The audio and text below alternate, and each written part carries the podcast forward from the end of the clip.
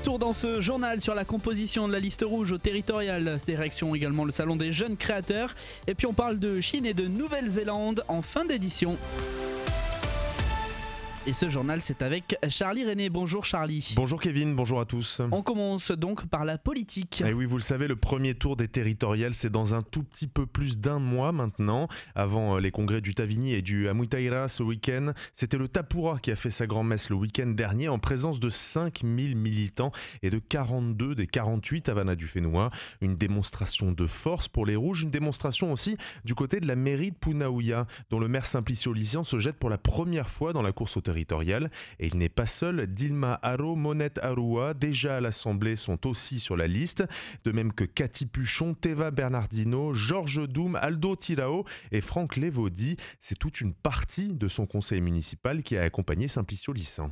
C'est vraiment une première. Mon engagement premier en politique, ça a toujours été la politique de proximité. Mais c'est l'idée que j'ai de permettre à Punavia de participer. Euh, ça doit être un aboutissement certainement de la vie politique euh, d'une personne qui se rend d'abord en commune et ensuite d'aller au niveau du pays. Mais euh, moi, j'ai fait le choix d'y aller parce que je vois les difficultés que nous avons traversées et les, résultats des dernières élections qui me font réagir et qui nous poussent à, travailler ensemble que l'autonomie euh, gagne.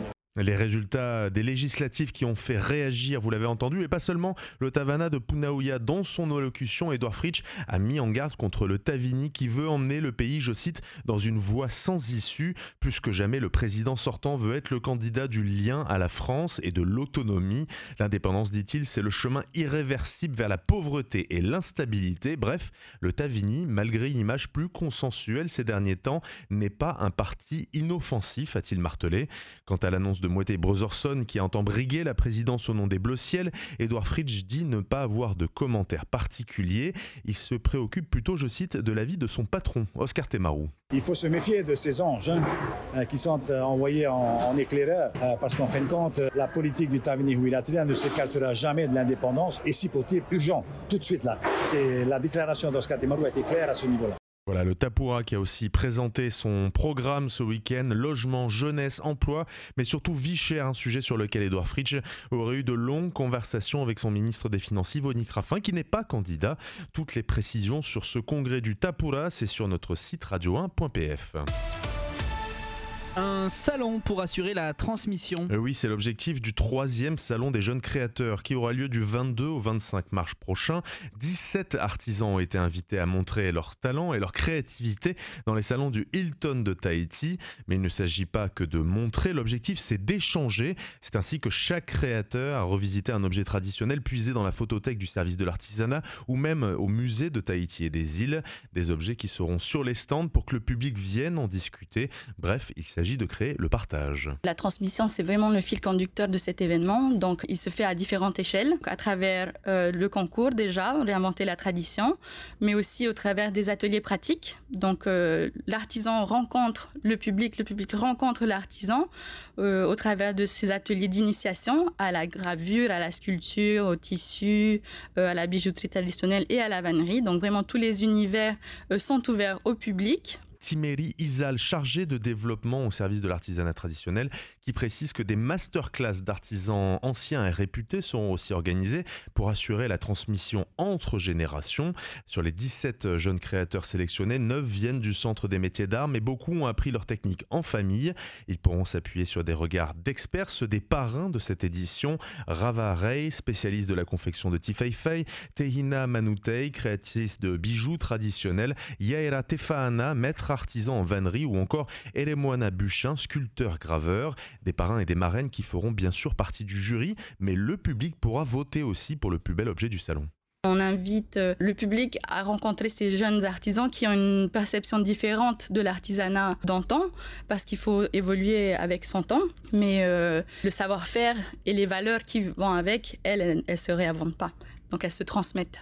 Voilà, la remise des prix aura lieu samedi 25 mars. Trois lauréats seront primés. Ce même jour, Véronique Mouliepman, ancienne conservatrice du musée de Tahiti et des îles, animera une conférence publique en présentant des images d'archives et d'illustrations sur des objets anciens. Avis de perturbation demain dans les écoles. Oui, dans les écoles, les collèges, lycées et dans toute l'administration d'État, l'intersyndicale de la fonction publique nationale à une septième journée de grève contre la réforme des retraites. Une grève qui sera, comme les dernières, surtout suivie dans l'enseignement.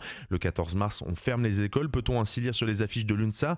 À Paris, la réforme poursuit pourtant son chemin. Après le Sénat, direction la commission mixte paritaire avant une deuxième lecture à l'Assemblée nationale. Euh, midi 6, euh, la Chine inquiète dans le Pacifique oui, ce n'est pas le premier débat au sujet de la stratégie de Pékin dans la région, mais il est monté d'un ton ces derniers jours avec les déclarations de David Panuelo, le président sortant des États fédérés de Micronésie, un élu qui euh, n'est pas réputé pour son amitié avec la Chine. Il euh, s'oppose d'ailleurs fermement à un accord de sécurité avec le géant asiatique qui voudrait, selon lui, baser des troupes dans le vaste archipel micronésien et faire du pays un de ses vassaux. Et à l'entendre, Pékin mène pour ça une véritable guerre politique, corruption à grande échelle, espionnage, intimidation et même menaces physiques à son encontre. Le ministère des Affaires étrangères chinois a dénoncé en retour des calomnies inacceptables ce week-end. La page sport pour finir ce journal. D'abord avec le football et la performance de Dragon qui a battu l'AS Vénus 3 à 0 ce week-end. Dragon qui, euh, comme le note Tahiti Info, prend la tête des playoffs de Ligue 1 devant un Punaru qui a surclassé Piré 3 à 1. Mais euh, l'événement sportif du week-end, c'était la Tahitienne. Plus de 4000 femmes sont venues courir ou marcher pour les 3 km de la course organisée par l'ACEP qui a soufflé ses 21 bougies. Des coureuses et des marcheuses motivées mais aussi solidaires puisque leur inscription a permis de réunir des fonds pour les associations qui accompagne les victimes du cancer.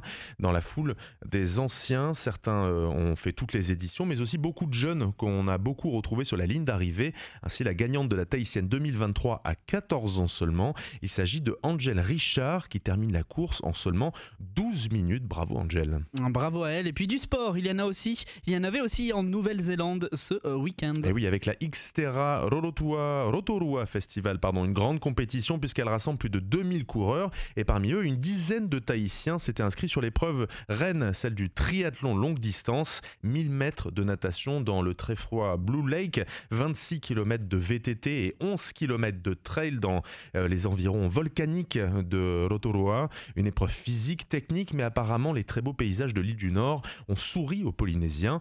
Thomas Lubin, dixième au classement général derrière pas mal de pros, finit ainsi premier dans sa catégorie d'âge. On l'écoute au micro de Vaïtiré Gobré. Plutôt content du résultat d'aujourd'hui. On a eu de la chance avec la météo et le, parcours VTT était vraiment fantastique. On, a pu s'amuser euh, comme des gamins. Les objectifs à venir, euh, je dirais que ça va être les, courses qualificatives euh, pour entrer dans la sélection des Jeux du Pacifique qui auront lieu aux îles Salomon en novembre prochain. Et derrière Thomas Lubin, d'autres Tahitiens se sont amusés comme des gamins. Toi Go, oh là là, Gobret, 15e au général et 2e des 30-35 ans. On trouvait aussi Johan Hôtelier, 24e du scratch, qui repart avec une médaille d'argent dans sa catégorie d'âge.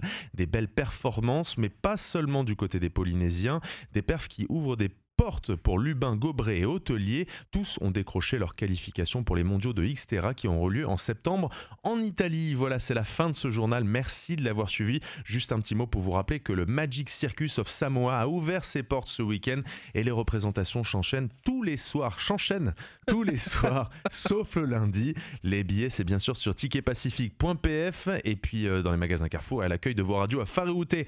C'est la fin de ce journal, ça y est. Exactement, on va s'enchaîner avec la météo. On s'enchaîne Merci beaucoup, Charlie.